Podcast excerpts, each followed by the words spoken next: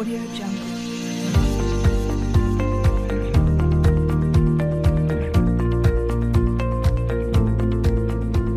Podcast Govercom, el canal abierto sobre compliance, cumplimiento normativo, sistemas de prevención de riesgos y responsabilidad corporativa. Un canal para todos y un canal para todo lo relacionado con el mundo del compliance.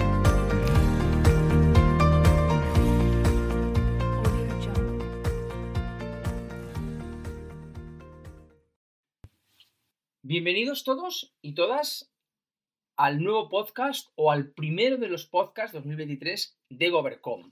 Este año el título de nuestros podcasts es Oficial y Cumplimiento y va a ser dedicado enteramente todos y cada uno de los que podamos ir emitiendo a lo largo del 2023 a los compliance officers, a los oficiales de cumplimiento, a todos y a todas las que en el día a día son el centro, el eje de los que implementan, impulsan y lideran una cultura de cumplimiento. Porque la verdad ya era hora de que ellos estuvieran en el centro de los podcasts, en el centro del conocimiento, de la experiencia, de contar, de saber, de compartir. Y después de varios años dando el altavoz a otros operadores del universo compliance, ya tocaba, tocaba a vosotros. Tocabais todos y todas las que en el día a día conocéis lo que es la real implementación fuera de la teoría, de los libros, de la doctrina, lo que es el día a día de una función de compliance. Y además queremos que lo hagáis desde una manera directa, personal, desenfadada y que nos contéis quiénes sois. Sabemos qué hacéis y lo podemos ver en los libros, en LinkedIn, en vuestro, eh, vuestra reseña, eh, vuestro currículum, pero sabemos, queremos saber quiénes sois detrás de la función de compliance officer. De tal manera que las entrevistas, que van a ser siempre eh, muy parecidas en cuanto al tipo de preguntas que vamos a abordar, con, varios, con varias temperaturas de pregunta para que os mojéis en la medida de lo posible, van a ser directas y desenfadadas para que nos contéis cómo habéis llegado hasta aquí. Cómo el azar o la inquietud o las circunstancias os han empujado a una labor en la que habéis sido eh, unos colonizadores, unos, mm, eh, unos mm, eh, auténticos descubridores o las primeras personas que han hollado el, el planeta compliance y que es hora que nos contéis cómo fue, qué tal ha sido, mm, cómo habéis llegado hasta aquí y, insisto, de una manera muy, muy directa, muy desenfadada a- incluso con algunas dosis de humor, porque vamos a esperar que en este podcast pidáis un aumento de sueldo, os mojéis sobre quiénes o quiénes son vuestras asociaciones favoritas, qué es lo que más miedo os da, qué es lo que menos, cuál es vuestro máximo logro, cuál es vuestra asignatura pendiente y quiénes se portan bien y mal en vuestra empresa relacionado con la cultura de cumplimiento.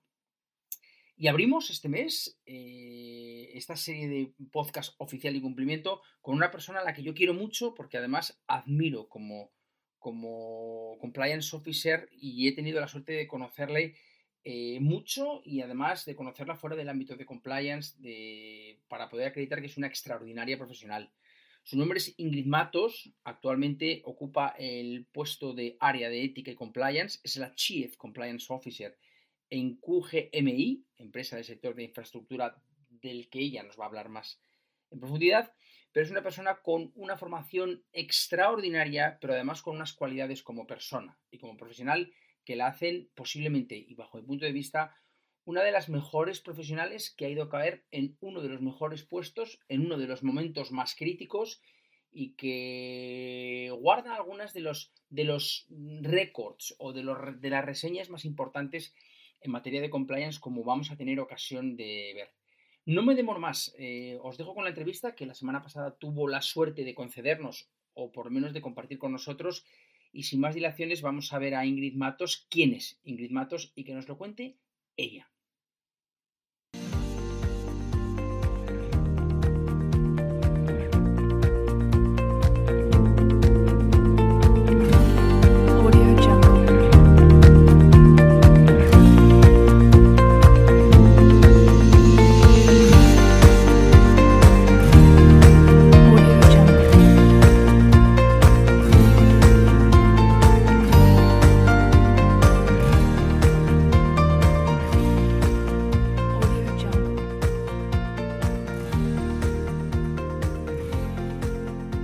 Matos, buenos días.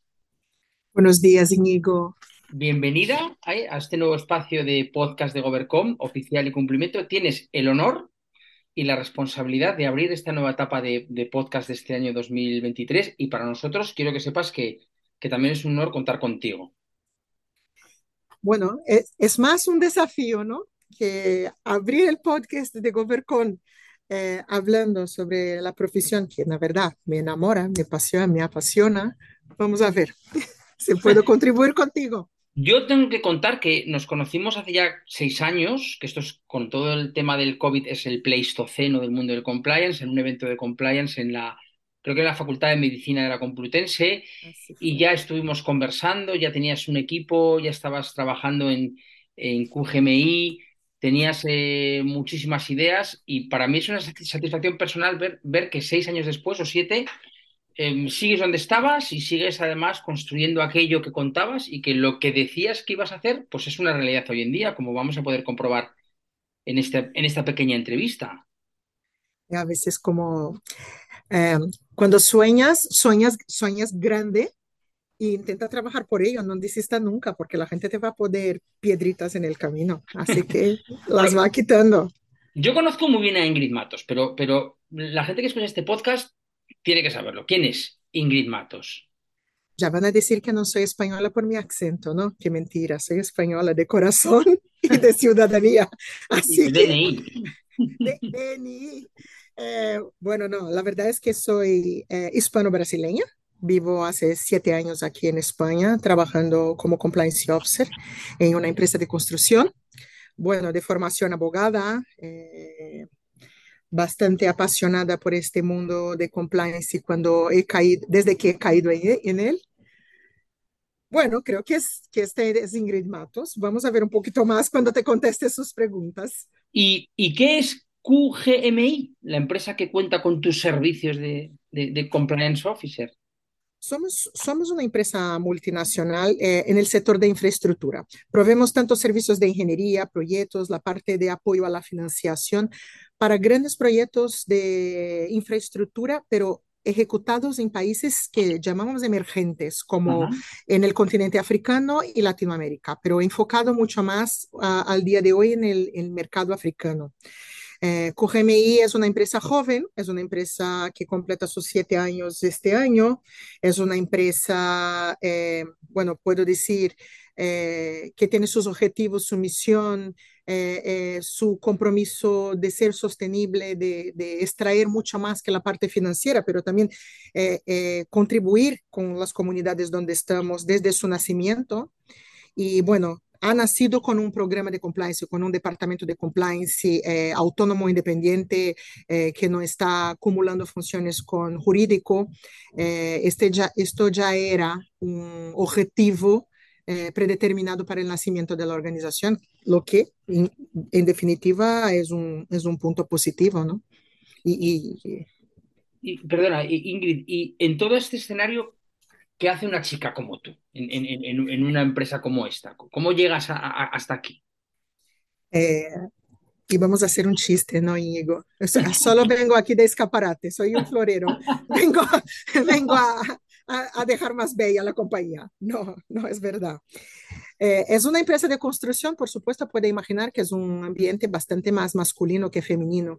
Es un ambiente mucho más duro, eh, que suave. Es un ambiente donde estamos en distintas culturas y no podemos imponer la, nuestra. Entonces, ¿qué hago yo aquí? Bueno, quizá tenga yo aprendido a lo largo de la vida como abogada y después como compliance officer a ser flexible, a, a estar abierta a, a todos estos componentes tan diferentes y, y intentar consolidarlos eh, en un objetivo común, que es eh, preservar eh, la reputación y evitar prevenir delitos dentro de la empresa. Entonces, creo que Ingrid está aquí eh, un poco con esta, con esta misión personal y profesional. Pero pa para ti supuso un reto dejar todo el tema jurídico y aterrizar en algo que era nuevo. Esto era... Una, una pesadilla, ¿no? No sé si fue así para otras personas, pero ya trabajaba en el mismo grupo empresarial y he empezado como uh, head del, jurídico internacional Y cuando empezó este tema, esto ya eh, no, no era aún en España, fue en otra empresa anterior, eh, cuando empezó el tema de compliance en el sector, que en todos los sectores que surgieron las leyes, eh, en Brasil especialmente, me han invitado para asumir un puesto en compliance. Y yo estaba ilusionada que sería el jurídico y compliance. Y estaba casi encantada de recibir la invitación cuando me han dicho, no, tú eres la compliance, pero no más la abogada. O y sea, esto Fer, se fue acabó la como, abogacía. sí, y, y fue una pesadilla, fue como si me, me desapareciera el suelo porque era mi profesión y poco sabía de compliance. Y decía, madre mía, en un par de días ya estoy en la calle porque yo lo sé ser abogada, pero compliance officer tengo que aprender, pero toma tiempo, así como hago. Entonces fue, fue duro, no fue, no fue un, un, un placer, por así decir. Claro, yo creo que mucha gente se va a ver reflejada con, con- con- con esta reflexión tuya porque ha habido mucho compliance officer que llega de otros sectores y que, y que llega a un territorio virgen por conquistar y que desconoce además sin brújula o, o apenas nociones. Y, y te añado algo más, es que compliance era toda una novedad, no solo para nosotros profesionales, pero para las organizaciones también. Así que cuando te nombras compliance officer, hasta tus amigos te miran un poco así al, al revés, porque dejas de ser una compañera y to- empiezan a tener miedo de que te van a hablar, que ya no, no se sienten cómodos. Entonces, te desaparece un poco tu entorno, tú tienes que construir un otro. Por, lo menos fue mi experiencia, fue mi caso. Ya, ya, ya, fíjate. Bueno, ya hemos hecho un poco los, lo- lo- las introducciones. Vamos un poco por la parte de sección de preguntas largas de, este podcast. Ingrid, ¿cómo se percibe el compliance en tu sector? Ah, en el sector de infraestructura de construcción, yo, yo quería dividirte un poquito eh, en dos momentos. Creo que cuando volvemos un poco a, a cuando salieron las, las normas, las regulaciones a partir de 2014, 2015 en España eh, y los dos, tres años siguientes, creo que bastante más lento. Creo que el sector, que es un sector que en general son empresas de gestión familiar o de dueño único, no están cotizadas, así que están hace mucho tiempo en el mercado, están acostumbradas a hacer proyectos y, y, y y construcciones de largo plazo, que todo siempre sale bien. Esta novedad de compliance eh, fue vista como es una moda y pasará. O sea, es algo que nos imponen ahora, pero pasará porque Ujú. era tal cual subjetivo, que era, eh, es el área que va a proteger la imagen, reputación y la empresa de, la, de cometer los delitos como algo súper eh, bonito, ¿no? Elegante.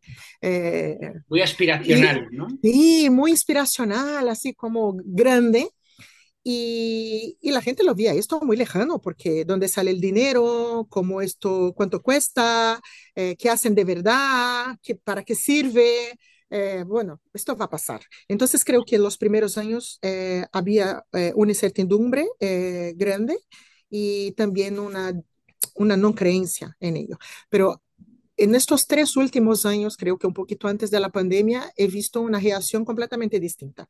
Creo que los reguladores han presionado mucho, las empresas han percibido y también han sido presionadas por, por, por el mundo de la banca y la internacionalización y trabajar en otros países con la, la extraterritorialidad, el miedo de ser sancionado en una otra jurisdicción que no conoces, eh, a reaccionar y a implementar sus programas con un poco más de calidad, eh, de valor, de seriedad, dejando que sea más efectivo, menos eh, un make-up compliance y más eh, de verdad.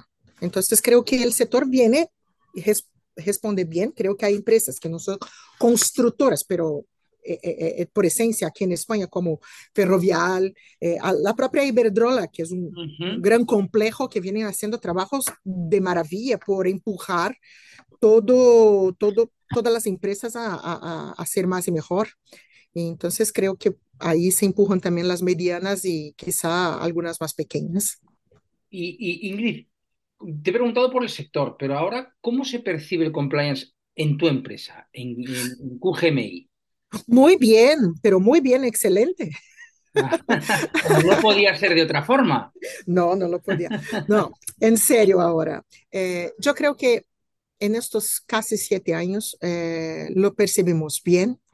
Creo que es un trabajo, como dice la propia, la propia norma, es dinámico, es de mejora continua, eh, es amplio y, y hay que ser hay que ser una alerta todo, todo el tiempo. Aquí se percibe muy bien, creo que la gente está bastante concienciada. Eh, si vamos a comparar con el inicio, donde a veces marcaba yo una formación para la media gerencia y nadie vino, vendría, estaba yo sola para hacer una formación, la gente o llegaba retrasada o tenía otro compromiso, no se presentaba o pedía, Sí, o sí, pedía para un jefe que, que estaba para decir que estaba muy ocupado. Hoy en día no. Hoy en día la gente espera por, por las actividades de compliance, se quedan ansiosos, eh, se quedan preguntando cuál será el gran día de la formación de compliance anual, eh, están orgullosos de decir que hacen parte de una empresa donde hay un programa de compliance vivo y que ellos están involucrados. Eh, yo intento integrar y, y, y, involucrar toda la gente, o sea, no, no consolido todas las acciones en compliance, eh, intento poner todo, todos a juego, no somos una organización muy grande, así que eh, exige un esfuerzo, pero que, que, sí. Y bueno, en, las, en, los procesos de auditoría, que los auditores son muy estrictos, vienen aquí a, a, a poner su nariz, salen a preguntar a la gente eh, cómo perciben la compliance y esto ha salido como punto fuerte en los dos últimos años. Eh, así que yo creo que estamos percibiendo positivamente eh, la ética como, como un pilar importante de la organización. Qué bien, qué bien. Bueno, vamos a romper mitos. ¿eh? Para ser un buen compliance officer hay que ser abogado y además hay Ah, que ser penalista. no, creo que esto es un mito, bueno, es un mito se me permite un poco español, porque creo que España es el único país donde la norma del sistema de prevención está dentro del Código Penal. Eh, en los demás países son, son leyes especiales, leyes apartadas de, del Código Penal. Así que sí, es verdad que los abogados pueden tener una habilidad mayor de interpretar los riesgos y la ley, pero no, creo que hay que saber mucho más, estar preparado en, en términos de, de, las regulaciones de, de compliance, ética y, y, y, las relativas, conocer empresa, o sea, puede ser un ingeniero, un administrador, puede ser un, un buen profesional de RH, puede ser un informático, puede ser, puede ser quien sea. Y, y bueno, la parte penal podemos valernos de tantas consultorías expertas en la parte penal para ayudarnos en los detalles de, de, la interpretación de la ley, pero el sistema de compliance es mucho más eh, un conjunto de procesos internos que se van eh, desarrollando y, y interrelacionando uno a otro de manera que cualquier movimiento fuera de las políticas se pueda detectar. Así que un abogado para interpretar, pero no, no, no, no, soy abogada, pero no soy eh, a favor que seamos todos los abogados compliance officers. Yo, yo tampoco, eh, Ingrid, estamos plenamente de acuerdo. Bueno, antes de empezar con las preguntas más calentitas, eh, dos cositas de actualidad en, en, el planeta compliance. La primera tiene que ver con la cultura de compliance y el papel que la última norma ISO, la 37301, le ha dado a, a la cultura de compliance. ¿Cómo ves este enfoque? Veo, la 37.301 eh, pone esto muy claro eh, en, el, en, uno de sus apartados, pero también lo, lo, involucra en otros apartados donde hay que comprobar las evidencias de las acciones más la cultura compliance. La cultura es un tema totalmente subjetivo, pero también si, si los profesionales se han fijado, el año pasado el, el General Prosecutor Kenneth Pollitt de, del Departamento de Justicia americano, eh, en tres ocasiones también ha hablado que no evaluarán más un programa de compliance por sus pilares objetivos, por, es decir, por la cultura. ¿Y qué es esta cultura? ¿no? Y cómo transmitir y cómo construir. Esto es muy particular de cada empresa, sector, eh, países. Claro. Eh, hoy he leído una noticia eh, según la cual el próximo 16 de febrero por fin se aprueba la ley española de, de transposición de la eh, Directiva Europea de, de, protección al informante, al whistleblowing. Eh, ¿Cuál es tu opinión sobre el impacto que, que, va a tener para la función de cumplimiento la transposición de esta directiva?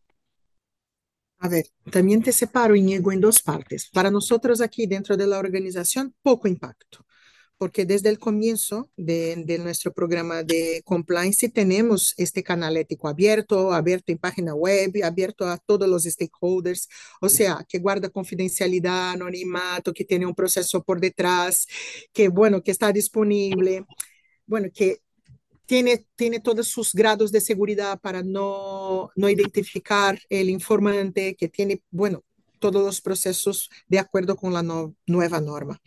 Pero aparte de cómo somos nosotros, creo que hay un impacto de ajuste y creo que el canal ético, que llamamos aquí como canal ético, pero el canal de denuncia uh -huh. aún es un tabú en el sector.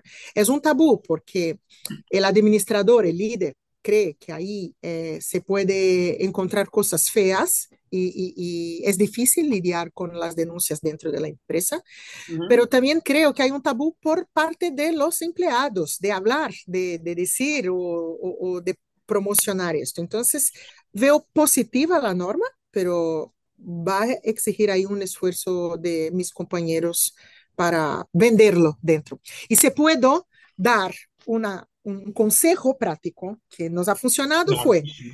No nunca utilizamos la palabra whistleblower o denuncia dentro de la empresa, siempre fue ética o integridad, nunca es una denuncia, siempre es un relato. Uh -huh. Y nunca decimos que es sancionador, decimos que es un proceso que nos ayuda en la mejora continua. Así que nunca en las formaciones eh, motivamos a la gente a denunciar por denunciar, pero sí a ayudarnos a mejorar la empresa. Ah, bueno, pues es un, es un, punto de vista interesante. Te agradezco que lo, que lo dejes caer. Vamos con la sección de preguntas que llamamos en Govercom Mójate. Y lo que te vamos a pedir son respuestas cortas, claras, lo claras que tú quieras ser, si no, blanco, negro, par, impar, sol, luna, y si quieres, añades alguna breve matización. Pero estas preguntas son un poco disparar a metralleta, ¿eh? La primera es: Vamos. ¿prevención o detección? ¿Será que estamos verdaderamente preparados para prevenir? Ah, pues puede ¿O ser. solo estamos tratando? Ingrid, ¿sola o acompañada? Es decir, órgano unipersonal o colegiado de la función de compliance.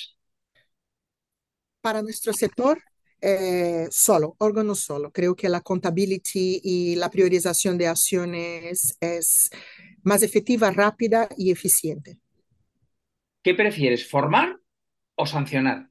formar, guiar, reconducir siempre. Esta, esta gente se, se convierte en los mejores supporters de, del programa de compliance.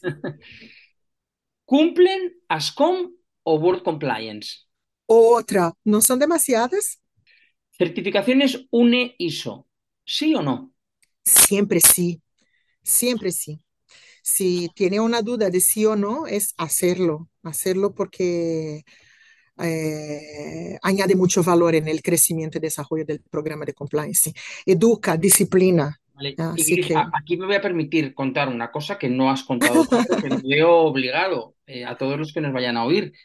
Yo sé, y lo sé por otras fuentes del mundo de la consultoría, que tu empresa, de QGMI, fue la primera empresa, y desde luego la que yo conozco, que en España se ha certificado en la norma ISO 37301 de sistemas de compliance y que además lo hizo, petición expresa, con la presencia de NAC, del certificador de certificadores. Lo puedo contar, ¿no? Es tal cual. Puede, porque es verdad. Sí, lo puede contar. Muy brevemente, saltamos, aunque sea saltarnos un poquito el mojate, ¿cómo fue esa experiencia? Bueno, eh, importante siempre voy a sacar provecho positivo, Inigo. Eh, creo que fue todo un reto, pero que estábamos muy conscientes de las capacidades que teníamos. Eh, fue un, un proceso de gana-gana junto con los auditores y creo que esto solo, solo nos hizo fortalecer y, y estar más seguros de, del camino de compliance que perseguimos. Obviamente un proceso bastante formal, estricto, mucha gente, un gran estrés, muchos días, un trabajo duro, hasta porque era la no, nueva norma, creo que, si no estoy equivocada, fuimos los primeros en Europa en certificarnos en ella. Ah, ¿Y por qué elegimos esto? Porque la 37301 es como una superestructura de compliance y podemos eh, meter dentro de ella todos los otros riesgos, que no sea solo los penales, pero protección de datos ambientales, laborales, fiscales, así que es una gran seguridad para la empresa y un punto de ventaja para negociación con los bancos por el grado de seguridad que da, por la gestión de riesgo. Yo creo que gestión de riesgo es la, la nueva tendencia para el sector de compliance, eh, gestionar riesgo de manera general en la empresa. Entonces, eh, eh, posit- duro más positivo, Recom- recomiendo, no con ENAC, pero recomiendo que la gente lo certifique. Bueno, también fue muy valiente y fue un reto para el certificador, por qué no decirlo, que si me permites decirlo, fue con Equa y que fueron muy valientes, fueron muy honestos y que dieron un paso adelante también, que creo que desde aquí también aprovecho para felicitarles en tu nombre y en. Sí, fueron excelentes. eh, y, sí, y también un, un reto para ellos, porque no era que estábamos acostumbrados a trabajarnos juntos, también fue nuestro primer año juntos, Sí, sí, con, sí. siendo certificados por EQUA. O sea, todo un estreno, Pues todo un estreno, mi enhorabuena también para ellos, que también ellos han sin estado en nuestros duda. podcasts eh, hace poco más de un año. Última pregunta de Mójate. ¿Canal de denuncias interno o externo? Externo siempre y abierto, Ajá, sin miedo, hay vale. que Bueno, escuchar. Hmm. Bueno, sección de preguntas calientes. Ingrid, ¿cuál ha sido tu peor momento como compliance officer en QGMI? Si lo quieres Ah, contar. No, creo que ya he comentado un poco. Fue el comienzo. Eh, si juntamos el sector, eh, la, la multiculturalidad de nuestra organización, eh, un sector eh, que, que no es una crítica, porque estoy en este sector hace muchos años, pero es machista. eh, la implementación del programa de compliance en los primeros años fue todo, todo complicado. Era un agobio porque la gente no firmaba documentos, no escuchaba, no, no, no no hacía caso a nada, eh, hacían chistes y bueno, en fin. Eh, lo que pasó fue que yo tengo este, quizá este talento de perseverar y he comprado una barba, ¿sabes? Una barba de, de disfrace por Amazon. Sí, sí, He sí. comprado unos disfraces masculinos. Y toda la vez que la gente lo prendía, el vídeo, había un hombre ahí distinto que no era yo. Y, y yo decía, ¿y ahora? ¿Van a respetarme o no? ¿Hacemos formación sí o no? Eh, y entonces cada vez me hacía como una payasa o una tontería y, y cre un, algo creativo, me ponía un bigote y, o algo para decir, se reconocen más, ahora me oyen, que, que cambie la voz. Entonces creo que esto fue el peor momento.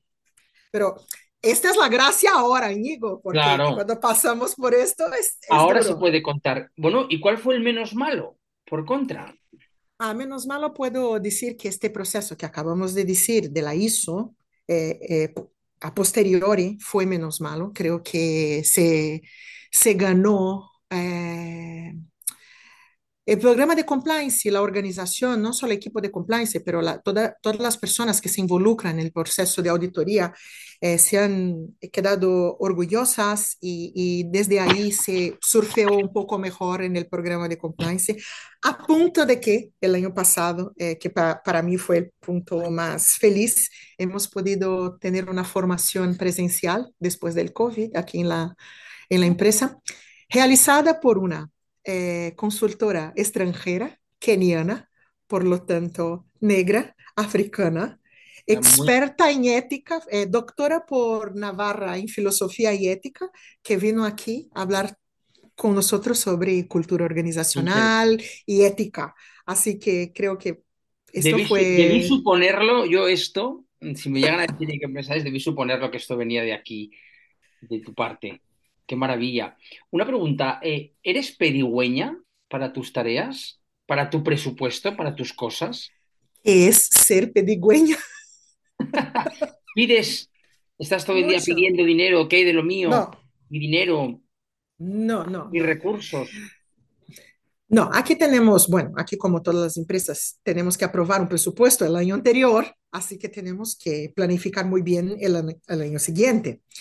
Eh, yo dedico mucho tiempo a la planificación, creo que he comentado contigo en algún momento, creo que hago esto muy al detalle y no. Eh, yo que veo hoy en día es que hay muchos sistemas y muchas empresas muy buenas que disponibilizan servicios a, a nosotros y por eh, buenos precios, valores buenos, que es una cosa de negociar y buscar también. Es posible, en mi opinión, tener un programa de compliance eh, con recursos razonables, ¿no? Proporcionales al tamaño. Mucho dinero y pocos KPIs puede ser un problema para el compliance Ajá, officer. sí, sí, Entonces, eh, también rendimos cuenta, ¿no? Entonces, no, no, no soy de pedir mucho. Al revés, eh, intento trabajar eh, bien el presupuesto determinado, pero basado en esta planificación que te comenté. ya. Al igual que tu empresa construye carreteras, puentes, infraestructuras, la función de compliance también tiende puentes y también construye caminos para, para, para unir a todos los miembros de la organización. ¿Cómo consigues involucrar a los demás en la generación de esta cultura de cumplimiento de la que hablamos? Eh, también es un proceso, Inigo. Creo que en el inicio hay que imponerse un poco más. No es, pos- no es posible ser tan democrático, hay que ser un poco tirano eh, en el inicio. Pero después, cuando se va demostrando la calidad y los puntos positivos, la gente se va enganchando. Hoy los temas de compliance son tan variados que también eh, invitar otras áreas para participar, estar más cercano de los proyectos y de las personas, dejarlos tener voz, participar, protagonismo. eh, crear proyectos donde se integran áreas eh, y, no solo dentro de la empresa, pero también hacer estos puentes con los bancos que son nuestros financiadores, también otros compañeros en otras empresas de compliance, porque somos muy solitos en la ardua tarea de gestionar un programa de compliance. Entonces creo que sí, hay que conversar, hay que tener esta, esta proactividad y, y siempre con clareza y transparencia se construye. Claro. Nos estamos llegando, estamos llegando al final, nos hemos tenido que dejar algunas preguntas porque estaríamos horas hablando contigo, Ingrid, de, de- de- de toda esta función de compliance officer. Pero yo creo que vamos a aprovechar este espacio, llegando al final, para pedir públicamente un aumento de sueldo, acorde con tu responsabilidad. ¿Estamos mal pagados, estamos mal pagados y poco reconocidos los que dedicamos al compliance? Ah, empiezo por el final. Creo que poco reconocidos. Creo que el mundo empresarial eh, está acostumbrado a medir eh, desempeño eh, y valor por las áreas que ganan, que traen el Mira, dinero, que, eh, sí, eh, que genera el dinero. Y, y hay este falso entendimiento que compliance no genera nada, pero genera mucho. eh, y creo que esto sí es poco reconocido. Eh, de casualidad, esta semana he leído un artículo de Santiago Iñiguez, el presidente de IE, que habla justo sobre esta, este patrón de racionalidad de, los empresarios que hay que cambiar un poco. Y creo que eh, sí, mal pagados frente a cada día más que aumenta la responsabilidad. Eh, no digo mal pagados comparado, no sé, bueno, cada empresa tiene ahí su presupuesto, pero que poco reconocidos y que se eh, disminuye la función como si fuera mero complemento legal y no efectivo, esto sí que creo que, que somos muchos los compliance officers que, que tienen la misma opinión que yo, algunos compañeros míos por lo menos. Bueno, pues va- valga este, este podcast como altavoz, señores, Consejo de Administración, órgano de gobierno de QGMI, tomen nota de lo que tienen y de lo que vale. Por favor, por ¿eh? favor, ¿no? Bueno, eh, eh, vamos a terminar ya nuestra entrevista con, con la última pregunta de la sección. Todos los invitados nuestros, vas a empezar tú, pero será así, eh, una tradición que se irá pasando de testigo en testigo, deben dejar una pregunta para el siguiente compliance officer que ni tú ni yo sabemos ahora mismo quién va a ser el mes que viene, pero me gustaría que dejaras una pregunta como si fuera en un sobre cerrado que responderá, será la primera pregunta que responda nuestro siguiente invitado o invitada el mes que viene. Vale, a por ella. Em, tuvimos una fase en donde los CEOs, los presidentes, eran administradores. Después vino la generación de los ingenieros y luego hemos visto muchos presidentes que son de formación abogados. ¿Será que vamos a tener una, una generación de presidentes es compliance officers? Ah, buena pregunta. Pues eh, no está mal, no está mal planteada. Y responderá a esa nuestro siguiente invitado invitada. Ingrid, eres un sol como persona, que es además la clave para poder ser luego una buena compliance officer. Eh, te agradezco de corazón, de corazón la entrevista, eh, la espontánea que eres, lo alegre que eres, lo decidida, lo convencida de lo que cuentas. Y ha sido un lujo tenerte en, abriendo esta nueva etapa de oficiales, eh, de oficial y cumplimiento de Govercom. Íñigo, yo que te agradezco la oportunidad, espero de verdad que pueda inspirar o por lo menos aliviar los agobios de algunos que están empezando o están en el camino. Y la única cosa que terminaría diciendo es que fácil no lo es, pero eh, al final te apasionas, así que no desistan nunca, no desistan. Agarrarte ahí y seguir. Gracias. a ti. Un beso gigante. Otro, gracias.